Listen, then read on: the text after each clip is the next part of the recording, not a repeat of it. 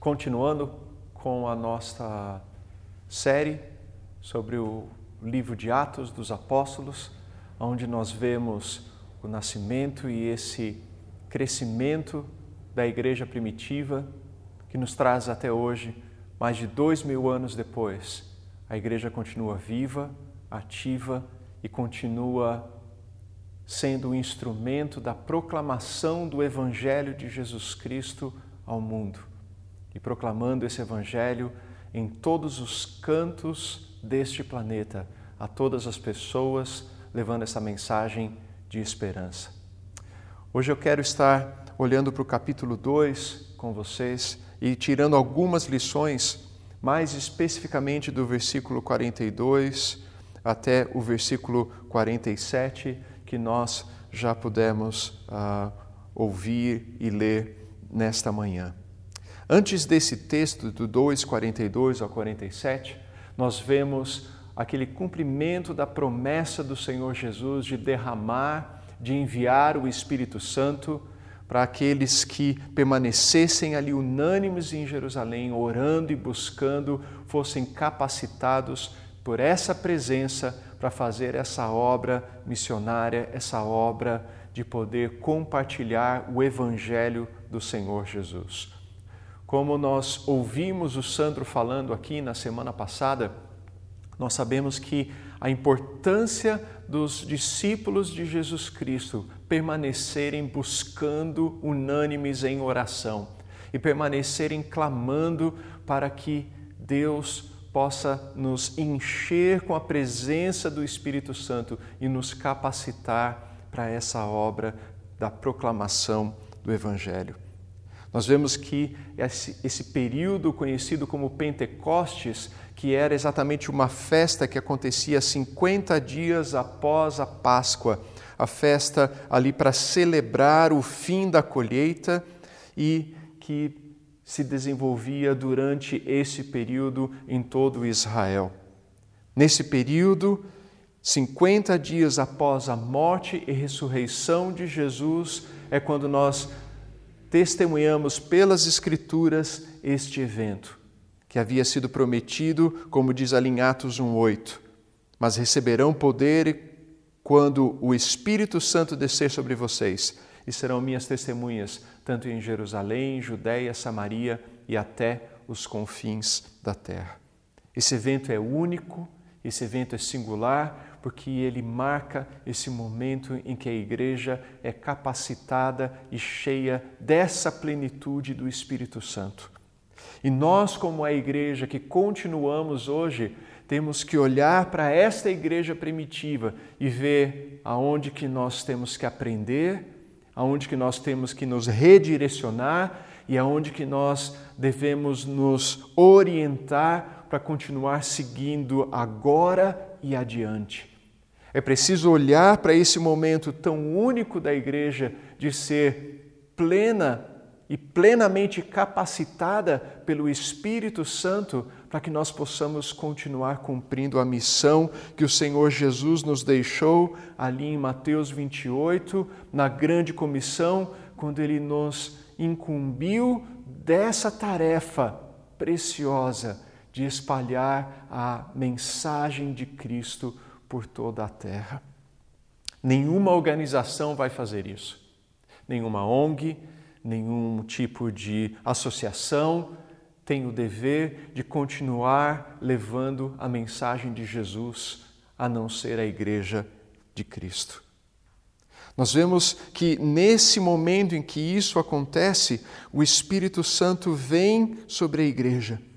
E John Stott, comentando a respeito desse capítulo 2, ele diz: sem o Espírito Santo, o discipulado cristão seria inconcebível, mesmo impossível.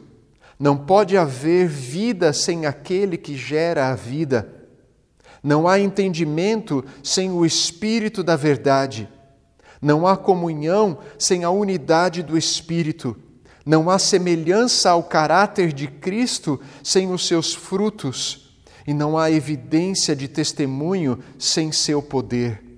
Como um corpo sem o fôlego de vida é um cadáver, então a igreja sem o Espírito está morta. O Espírito Santo aqui nos traz vida e toda vez que nós falamos na igreja, é importante nós entendermos que a igreja não é um espaço físico. A igreja não é um salão, a igreja não é um templo, a igreja não é um lugar, mas a igreja são aqueles que seguem a Cristo. A igreja são aqueles que ouvem o chamado de Jesus, que aceitam o seu evangelho, se rendem a ele e continuam caminhando, reconhecendo como o único Senhor e Salvador da sua vida. Esta igreja ali em Jerusalém haviam judeus tementes a Deus, vindos de todas as nações do mundo, ouvindo o som daquele que descia como som, como um vento forte, ajuntaram-se para ouvir o que aqueles homens falavam nessas línguas que não eram suas línguas nativas e ficaram perplexos, pois cada um ouvia falar em sua própria língua. Nós vemos que nesse evento, aonde o Espírito Santo tomou conta e guiou a igreja nessa manifestação sobrenatural, ele tocou não apenas naqueles 120 discípulos que estavam ali unânimes em oração, mas ele tocou em todas as nações que estavam ali ao redor e representadas por esses homens que vinham, inclusive os prosélitos que estavam ali. E eles ouviram a mensagem e as grandezas de Deus na sua língua e no seu idioma. John Stott também diz que nada poderia ter demonstrado com mais clareza a natureza multirracial, multilingüe, multinacional do reino de Cristo. A igreja, desde o seu princípio, ela não é e não pode ser nacionalista, pois somos cidadãos do reino de Cristo essa igreja ela não tem apenas uma língua e um idioma, não tem um sotaque. Essa igreja não é apenas monocultural. Essa igreja, ela também, de maneira nenhuma, ela é monorracial, homogênea, mas ela engloba e ela atrai, ela inclui todas as raças, todas as etnias, todas as tribos, de todos os cantos desse planeta. Porque essa igreja é composta por aqueles que, pela marca do sangue de Jesus, reconhecem o senhorio e o reinado de Cristo. Essa pequena igreja que começa ali com 120 pessoas, em um dia apenas atrai mais de 3 mil homens e mulheres arrependidos dos seus pecados e buscando uma transformação. Nós que hoje buscamos viver como essa igreja de Cristo, buscando nos assemelhar ao Senhor Jesus e buscando ter o nosso caráter e a nossa vida transformada ao exemplo de quem é Jesus para nós. Nós temos que olhar para essa igreja e buscar a cada dia viver desta maneira e de uma maneira que seja intensa, que seja real e que seja verdadeira. E para isso é preciso que nós sejamos cheios do Espírito Santo. Por isso, hoje, eu gostaria que nós estivéssemos olhando para esse texto ali de Atos e buscando aprender com esta igreja que era cheia do Espírito, como nós hoje podemos ser essa igreja viva e atuante do Senhor Jesus. Em primeiro lugar, eu vejo que essa igreja cheia do Espírito Santo é uma igreja que se mantém fiel aos ensinamentos do Senhor Jesus. É uma igreja que não é levada de um lado para o outro, é uma igreja que não é arrastada por qualquer tipo de vento, de ideologia, de moda. É uma igreja que permanece firme na rocha, e a rocha é o Senhor Jesus. Ela permanece firme nos ensinos e na mensagem de arrependimento, de perdão de pecados, de purificação da nossa vida pelo sangue derramado de Jesus. Foi necessário um sacrifício para que nós pudéssemos ser transformados em filhos de Deus. Ela não relativiza o pecado, o mal no coração do homem, mas ela confronta esse pecado com o evangelho, ao errado e ao certo. Ela permanece fiel às doutrinas da Bíblia. Não é suficiente proclamar Jesus, porque há muitos Jesuses diferentes sendo apresentados hoje. De acordo com o Evangelho do Novo Testamento, no entanto, ele é histórico, ele realmente viveu, morreu, ressuscitou e ascendeu. Teologicamente, sua vida, morte, ressurreição e ascensão têm um significado salvífico. Ele é contemporâneo ele vive e reina para conceder salvação àqueles que respondem ao seu chamado. Hoje, temos a mesma responsabilidade do que a igreja primitiva e contar a história de Jesus como fato, como doutrina e evangelho de salvação, nos afirma John Stott em seu comentário sobre o livro de Atos.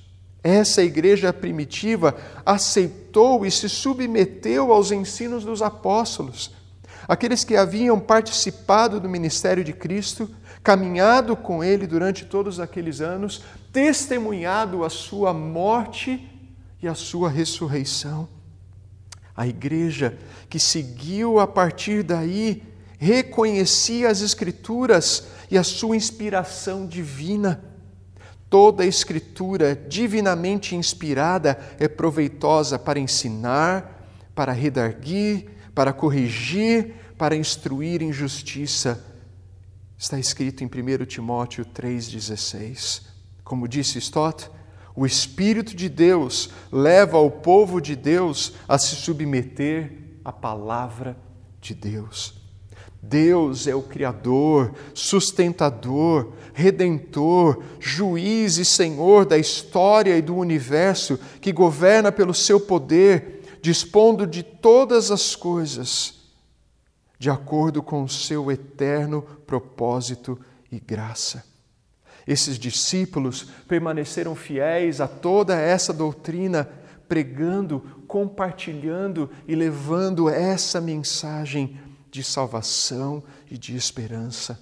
Permaneceram fiéis ao entendimento de que Jesus é a imagem exata expressa do Pai, a revelação suprema de Deus ao homem, que foi morto e após o terceiro dia ressurgiu, subiu ao céu, se assentou à direita do Pai e de novo ele há de voltar, ele há de vir em glória como o Rei soberano para julgar vivos e mortos em seu reino que jamais terá fim. Esses seguidores de Cristo, essa igreja primitiva, precisava dessa capacitação e de estar cheio do Espírito Santo para poder viver e, pro, e proclamar esta mensagem. Porque eles, através desse desse testemunho, dizendo que Jesus é esse rei e que há de vir e que vai reinar eternamente, eles iam contra o sistema, contra o reinado do Império Romano, contra o imperador César, dizendo que havia alguém maior do que ele, ao qual eles colocavam a sua fidelidade. E eles corriam seu risco de vida, e eles se colocavam ali à disposição para dar a sua vida por este Evangelho. Nós temos que hoje fazer escolhas como igreja e não agradar a sistemas políticos, não agradar a sistemas ideológicos, não nos colocarmos diante de um sistema de direita ou de esquerda, mas nos colocarmos diante do reinado de Cristo e sermos fiéis aos seus princípios acima de tudo. Esta igreja, cheia do Espírito Santo, não relativizava o pecado como construções sociais e nem aceitava destruição de princípios bíblicos de relacionamento e vida comum. mas pregava que Cristo havia morrido pelos nossos pecados.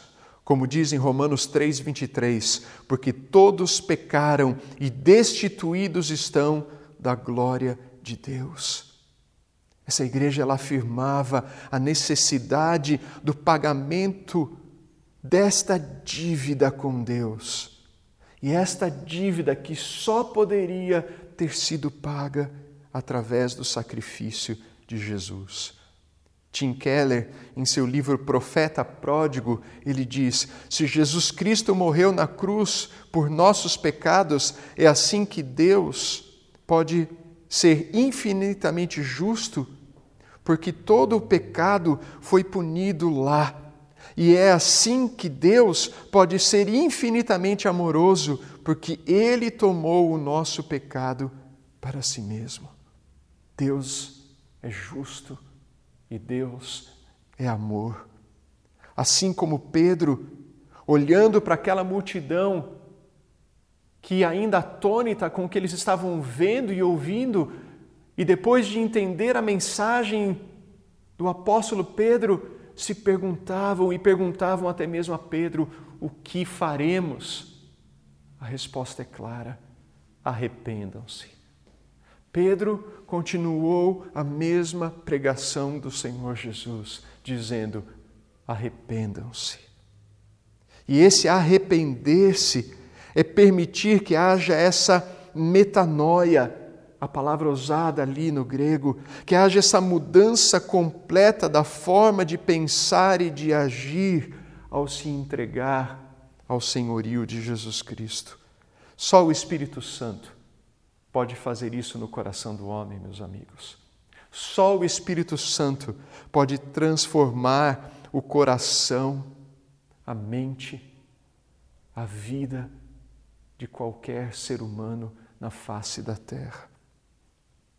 Nós podemos colocar leis, nós podemos colocar situações, instituições e cercar esse ser humano de várias formas para que ele se afaste daquilo que é errado, mas enquanto o seu coração permanecer longe de Deus e insubmisso ao seu Criador, o homem vai continuar falhando e cometendo atos e atrocidades graves um contra o outro. Não há lei, governo, ideologia, que transforme o coração do homem. Só o Espírito Santo leva o ser humano ao arrependimento. Essa igreja cheia do Espírito Santo é uma igreja cheia de amor, uma igreja que compartilha o que ela tem, uma igreja onde os seus membros vivem de uma maneira que eles se preocupam um com o outro. Nós não podemos falar em ser igreja e não amar o nosso próximo, e não amar aquele que está conosco. Aqui no versículo 44 de Atos diz: Os que criam mantinham-se unidos, tinham tudo em comum, vendendo suas propriedades e bens, distribuíam a cada um conforme a sua necessidade. A igreja, ela era heterogênea. Ela tinha pessoas com mais condições e com menos condições financeiras. Pessoas que, através do seu trabalho e através do seu serviço, poderiam prosperar mais e outros que não tinham esta mesma esse mesmo resultado.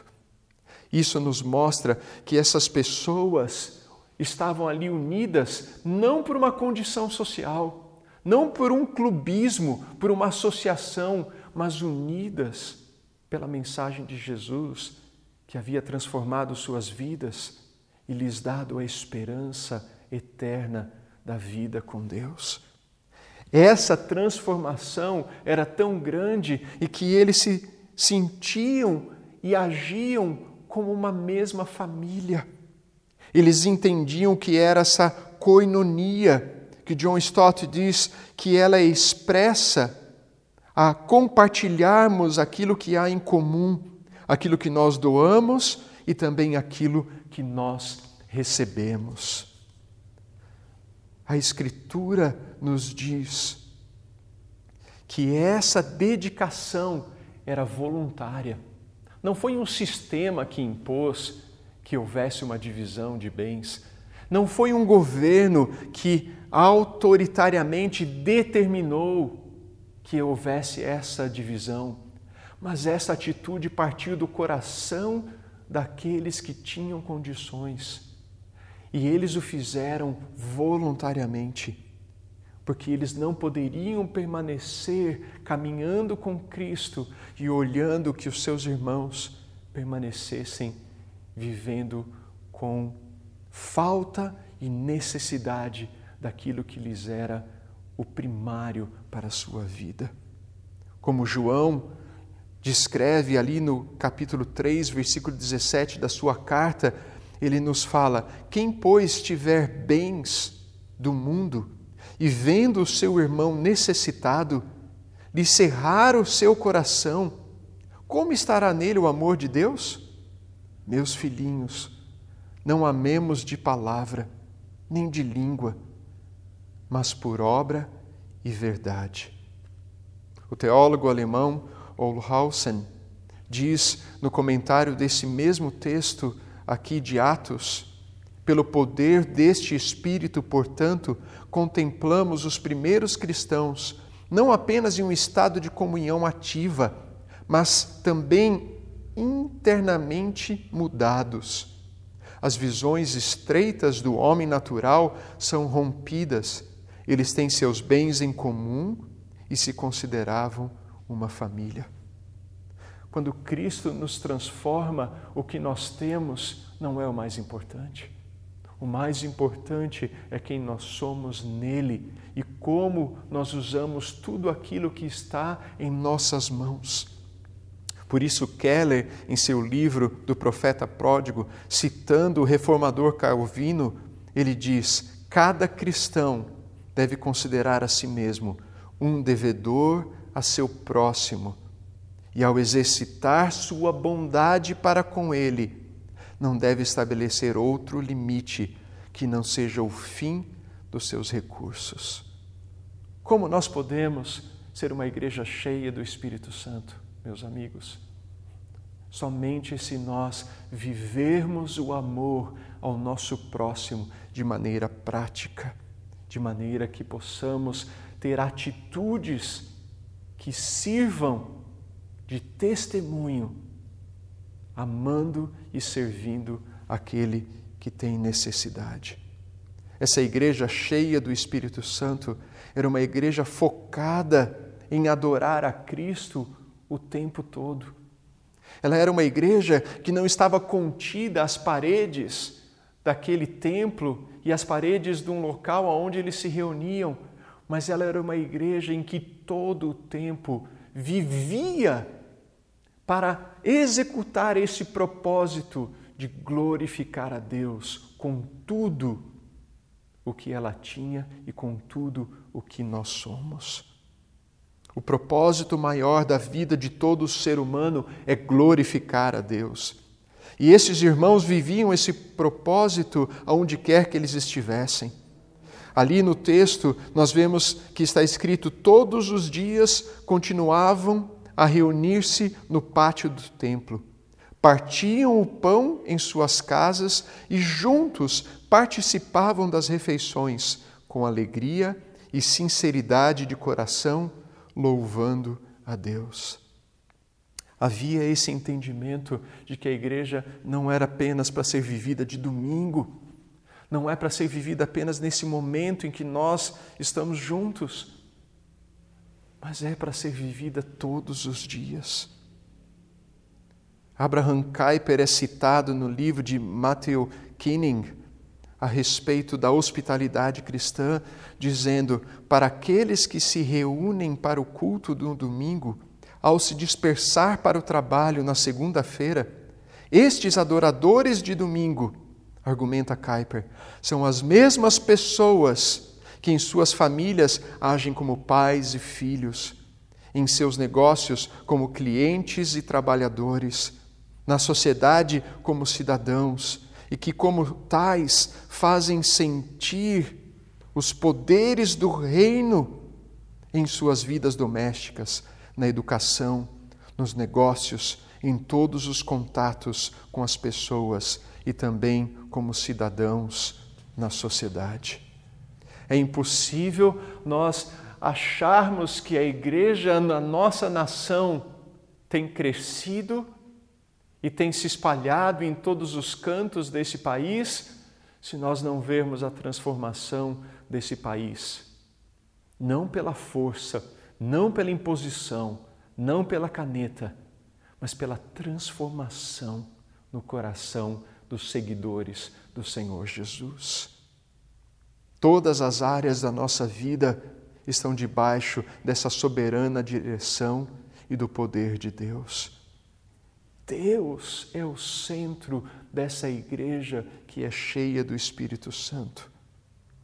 Nós, como cristãos, temos sentido falta de estarmos reunidos, de podermos ter o nosso culto aonde juntos adoramos e buscamos aprender, entender e conhecer a palavra de Deus. Mas esse momento nós estamos sendo desafiados a viver tudo o que já ouvimos, tudo o que já lemos, tudo o que já estudamos e colocarmos em prática através de uma adoração que glorifique e que exalte a Deus em todas as áreas de nossa vida. A igreja que é cheia do Espírito Santo, ela é uma igreja que não olha para dentro de si, mas ela se preocupa com o mundo. É uma igreja que se preocupa em levar esta palavra àqueles que ainda não a conhecem. Nós vemos no último versículo desse texto que nós lemos dizendo assim: E o Senhor lhes acrescentava diariamente os que iam sendo salvos. Como eu disse, nenhuma instituição, nenhuma organização no mundo vai pregar a salvação em Jesus Cristo a não ser a igreja dele. Uma igreja que testemunhava, que não era centrada em si mesma e nas suas dificuldades e seus problemas, mas a igreja primitiva era uma igreja que, com seus olhos, com suas mãos, com seus corações, ela estava voltada para alcançar aquele que não conhecia a vida e vida e abundância que existe no Senhor Jesus. A igreja que não estava contida na sua comunhão e no seu prazer de estar com aqueles que professam a sua fé, mas ela publicava essa fé, testemunhava, de maneira que aqueles que viam iam sendo agregados dia a dia. Se a igreja, como instituição, era o corpo de Cristo reunido institucionalmente no domingo, a igreja, como organismo, era o corpo de Cristo espalhado organicamente na segunda-feira.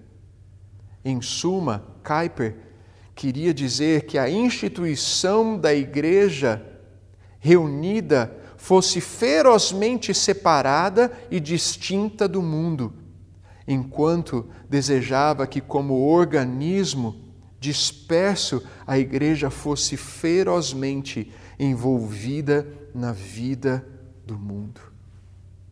Nós não somos chamados para estarmos contidos entre quatro paredes, mas somos chamados para servir ao mundo que está ao nosso redor para levar essa mensagem de salvação, de conforto, de esperança, de vida eterna. Essa é a missão da igreja. Porque nós temos total entendimento em nossos corações pela palavra do Senhor Jesus e por tudo que temos aprendido através do ensino do Senhor do Espírito Santo e da sua manifestação na igreja, de que a salvação ela pertence somente a Deus. Tim Keller, novamente no livro O Profeta Pródigo, diz: a salvação pertence somente a Deus e ninguém mais. Se alguém é salvo, é totalmente pela ação de Deus. Não é uma questão de Deus salvar a pessoa em parte e esta salvar a si mesma em parte. Não. É Deus quem nos salva, não salvamos a nós mesmos, nem podemos nos salvar. Isso é o Evangelho. E este Evangelho é a missão que nós temos de proclamar a todo mundo. Como igreja que quer ser cheia do Espírito Santo, nós precisamos ter compromisso com esta mensagem. E assim que eu quero terminar esta manhã. Eu quero terminar lembrando que, como igreja, nós devemos nos preocupar com aqueles que estão fora e longe desta comunhão com Deus. Como igreja, nós devemos nos preocupar com aqueles que estão sofrendo sobre qualquer tipo de injustiça, qualquer tipo de condenação, qualquer tipo de peso ou culpa nós devemos olhar para eles com amor, com compaixão, que o Senhor Jesus olhou para nós quando ele veio para nos resgatar e nos salvar. Como igreja, meus amigos, nós somos chamados a levar esta mensagem genuína dos apóstolos, daqueles que caminharam com o Senhor Jesus centrada na palavra de Deus, levando essa mensagem de amor, de esperança, de amar a Deus acima de tudo e ao nosso próximo como a nós mesmos. Deus nos chama para perto dele, Deus nos chama para buscarmos ter essa plenitude no Espírito Santo, ter esse, essa comunhão com o Espírito dele mas à medida que nos aproximamos dele, Deus nos chama para ir e amar e servir e levar a mensagem do Evangelho, a mensagem de Jesus que diz: Eu sou o caminho, a verdade e a vida. Ninguém vem ao Pai a não ser por mim. Para você que nesta manhã nos ouve, para você que nessa manhã está escutando essa mensagem, eu quero apenas enfatizar essa palavra do Senhor Jesus. Eu sou o caminho, eu sou a verdade, eu sou a vida. Ninguém vem ao Pai a não ser por mim. Se você se sente perdido, se você se sente deslocado, se você se sente angustiado com esse mundo e com tudo que acontece dessa forma caótica, Jesus continua sendo o caminho, o único caminho, a única resposta e a única verdade absoluta que nos leva até Deus. E você pode aí na sua casa, você pode aonde você estiver, aonde você ouvir essa mensagem, responder e dizer: Senhor Jesus, eu estou aqui. Me salva, me transforma, me visita. Eu preciso de ti. Eu te convido a orar comigo agora. Pai bendito, nós nos entregamos a Ti, Senhor. Nós reconhecemos que sem Tua presença, Espírito Santo, nós, nós não somos nada, nós não temos nada a oferecer. Nós reconhecemos, Espírito Santo, que Tu és a vida e a vida eterna, que Tu és o Senhor, que Tu és aquele que nos transforma que nos modifica, que nos convence. E nós te imploramos, Espírito Santo de Deus, vem sobre nós. Vem sobre todos que pertencem à tua igreja. E vem sobre aqueles que de alguma forma ainda não conheceram e não entenderam a respeito de quem é Jesus, Filho de Deus, e o seu Evangelho. E ajuda, Senhor, para que seus corações sejam quebrantados e transformados à luz do Evangelho de Cristo. Vem, Espírito de Deus, e visita as nossas vidas e capacita-nos a ser a igreja que o Senhor nos chamou, que o Senhor nos escolheu, que o Senhor nos lavou e redimiu com teu sangue, para que todos possamos ser. Em nome de Jesus. Amém eu te convido a continuar buscando todos os dias e eu te convido a você que faz parte da igreja buscar estar cheio do Espírito Santo. e cumprir com a missão que nós temos. Ser como esta igreja primitiva. Porque só assim nós vamos conseguir continuar levando essa mensagem pelos próximos séculos e séculos e milhares de anos. Seja como for, quanto tempo for, até que o Senhor Jesus venha, porque Ele, assim como Ele prometeu, Ele voltará.